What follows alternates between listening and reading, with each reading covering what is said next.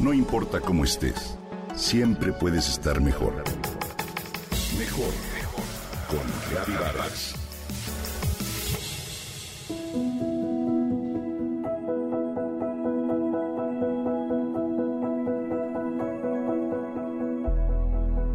¿Conoces los no me olvides? Son unas flores pequeñitas que crecen en conjuntos y se utilizan mucho en los jardines como planta de ornato. Tienen cinco pétalos y su diámetro no rebasa un centímetro. Se distinguen por su color azul pastel con un centro amarillo y un punto negro. Su nombre científico es Myosotis y hay quien dice que son las flores de los amores desesperados. Esta florecita por su color se menciona en una de las más célebres canciones de Agustín Lara que se llama precisamente Azul. Es una canción de amor muy melancólica, en la que además del no me olvides aparecen otros elementos relacionados con ese color. no me olvides, convertido en flor, es un día nublado que olvidó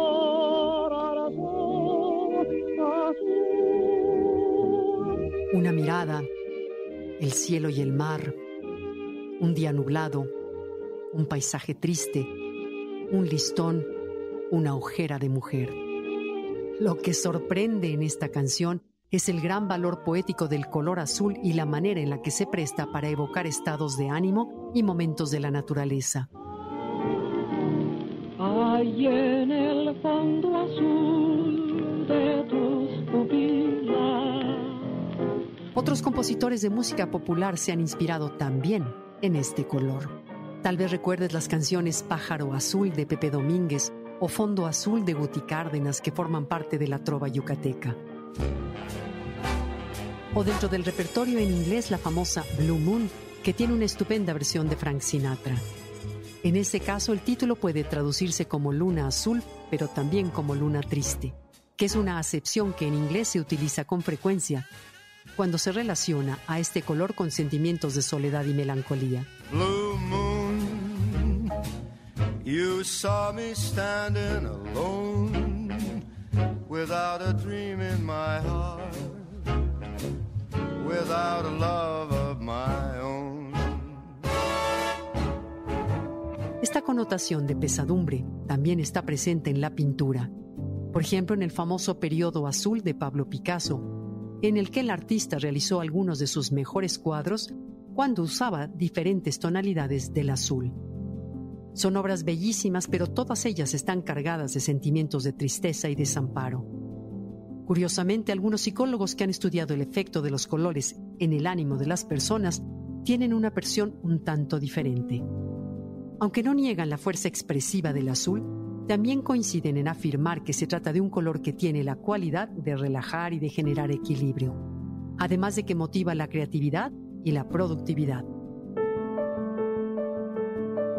Esto se puede relacionar a que dos de los elementos más importantes de la naturaleza, que son el mar y el cielo, son de color azul.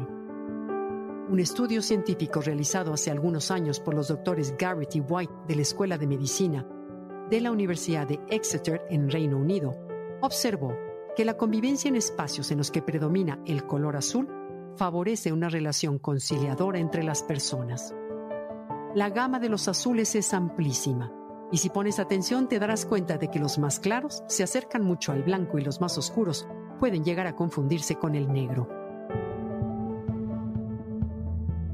Llegó el azul y se pintó su tiempo escribió el poeta Rafael Alberti en un bello texto en el que describe a ese color en cada momento de la historia de la pintura. Por cierto, los mismos investigadores de la Universidad Británica, a raíz del confinamiento por la pandemia, han recomendado regresar al color azul de la naturaleza para recuperar el buen ánimo. En la medida de lo posible y sin descuidarnos, nos invita a dar paseos al aire libre con la mirada muy atenta ver un río o el mar si es posible o simplemente abrir la ventana para llenar nuestros ojos de cielo, de azul.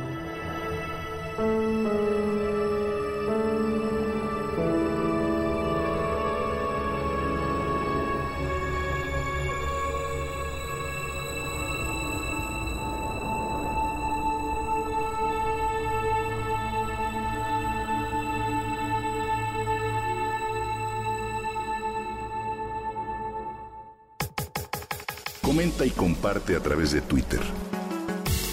No importa cómo estés, siempre puedes estar mejor. Mejor, mejor, mejor. Con Gaby Vargas.